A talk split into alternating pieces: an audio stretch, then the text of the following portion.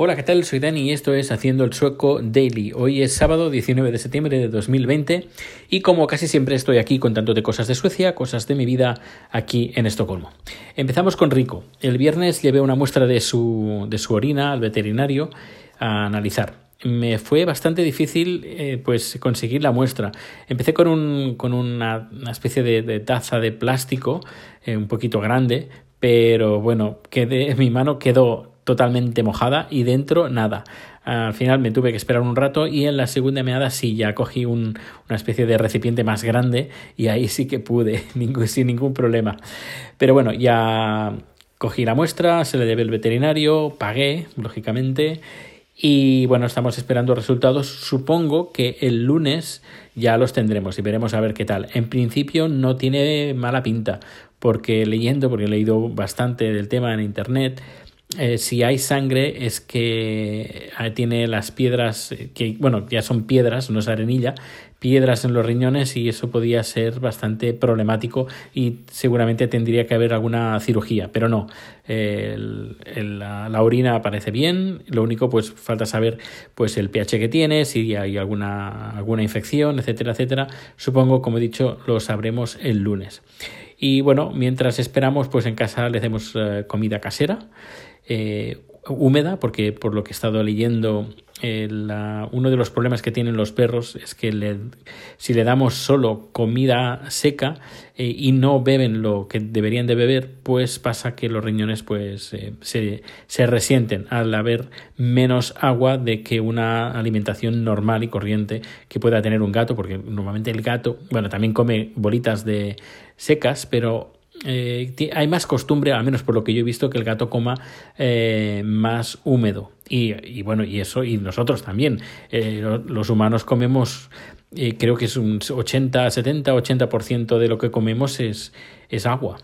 Y claro, los perros si comen pues solo íntegramente las bolitas, pues es un 10%, un 15% de agua y es muy poco. Y bueno, pues nada, que estamos haciendo comida, muchos mimitos y, aparte con el coche, pues como salimos salimos, porque antes no salíamos, salimos, pues también nos llevamos a Rico y quieras o no, pues eh, también tiene una vida un poquito más eh, agitada que antes que, que, bueno, solo salía cuando lo sacábamos para, para mear. Es decir, con el tema del coche, pues no solo hemos ganado nosotros, sino también ha ganado Rico. Luego decir que ya me llegó el person number, el, número personal, que sería como el equivalente al DNI español. Y, bueno, por lo que me he estado dando cuenta, yo me lo saqué por Rescate Berket, por la oficina de Hacienda, pues parece ser que si eres, tienes la nacionalidad sueca, que en mi caso, por ejemplo, que tengo nacionalidad sueca, podía habérmelo sacado ah, en la comisaría de policía. La diferencia entre sacarse el, de, el person number en la oficina de Hacienda y, el, en la policía es que el DNI, que el personal que te dan en la comisaría, ese te sirve también para viajar por Europa. Es como el DNI. En cambio, el número personal que te da Hacienda solo sirve para Suecia, para hacer trámites, etcétera, etcétera, para el banco sueco, eh, todo esto a nivel interno, a nivel nacional, a nivel de Suecia. En cambio, la policía, pues aparte de eso, aparte de a nivel nacional, también te sirve pues para salir al extranjero y no necesitar el pasaporte cuando salgas por la Unión Europea. Pero bueno, ya como ya está hecho, ya lo tengo, pues si ya tengo pasaporte sueco, pues de momento nada. Pero la próxima vez ya me lo apunto, me lo sacaré a través de la comisaría. Y así pues ya tendré el DNI, el DNI sueco, podríamos decir. ¿Y qué más? Tengo ya la tableta, la tableta que ya desde el marzo que esperaba, hubieron cambios porque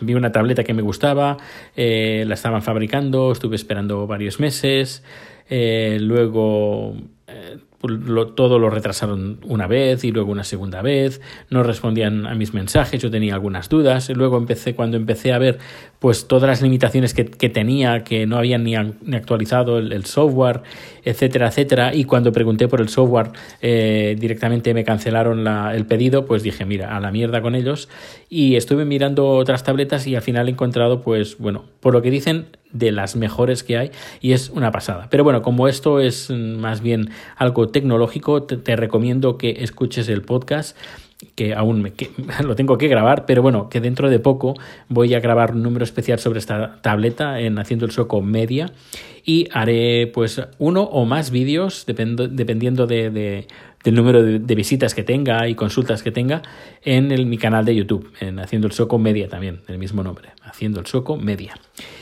Y bueno, muy contento con, con la tableta. Y ya para terminar el tema del día, que quiero hablaros un poquito de tema de conducción. Yo eh, he conducido aquí en Suecia un montón.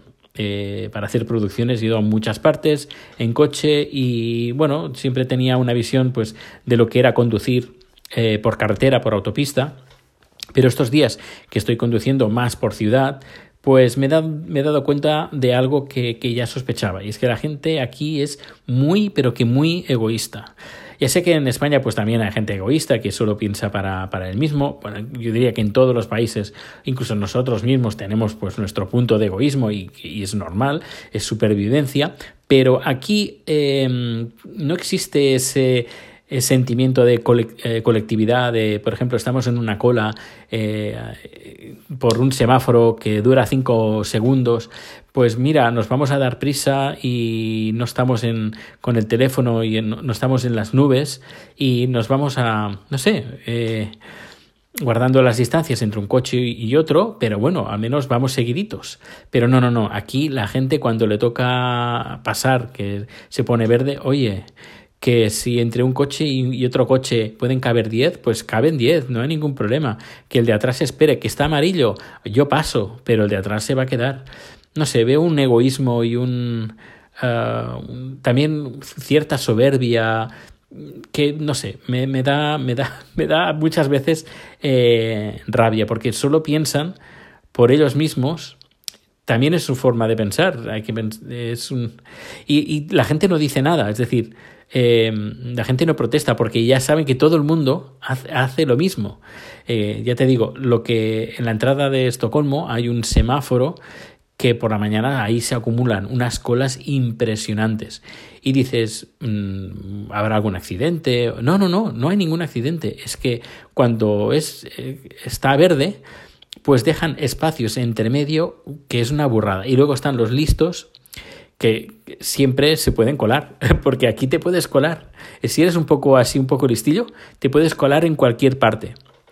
Por ejemplo, en otra entrada de Estocolmo también se acumula mucha, mucha cola en un carril y todo el mundo haciendo cola. Pero tú puedes eh, incluso esperar al último momento que siempre, siempre, siempre encontrarás a alguien que deja distancia para un tráiler entre un coche y otro.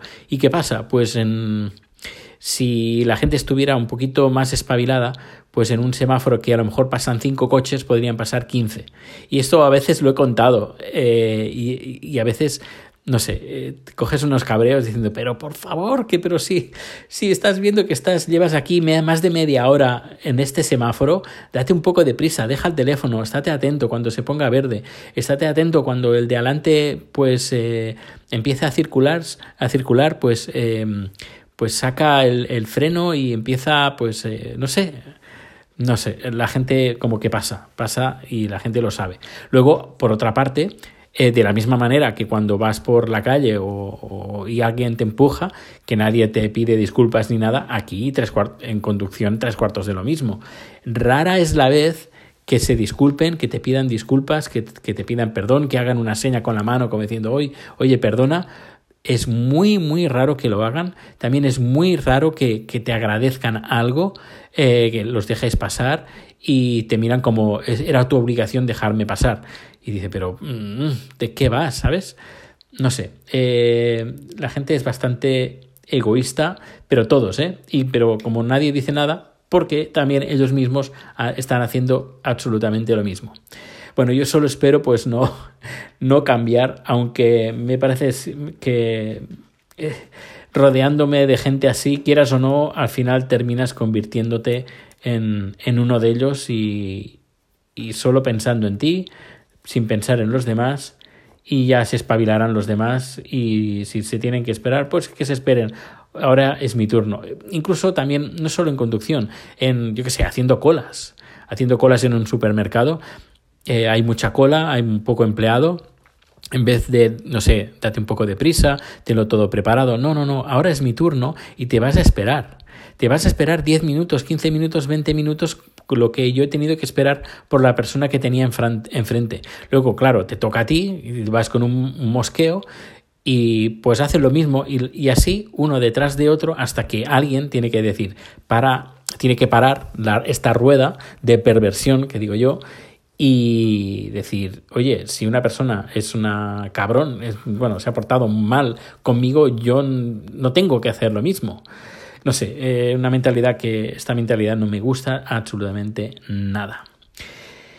Y bueno, pues nada, hasta aquí el podcast de hoy. Muchísimas gracias por tu tiempo. Todos los enlaces y todos los datos de contacto están en haciendoelsueco.com y nos escuchamos o nos vemos en el canal de YouTube muy pronto. Hasta luego.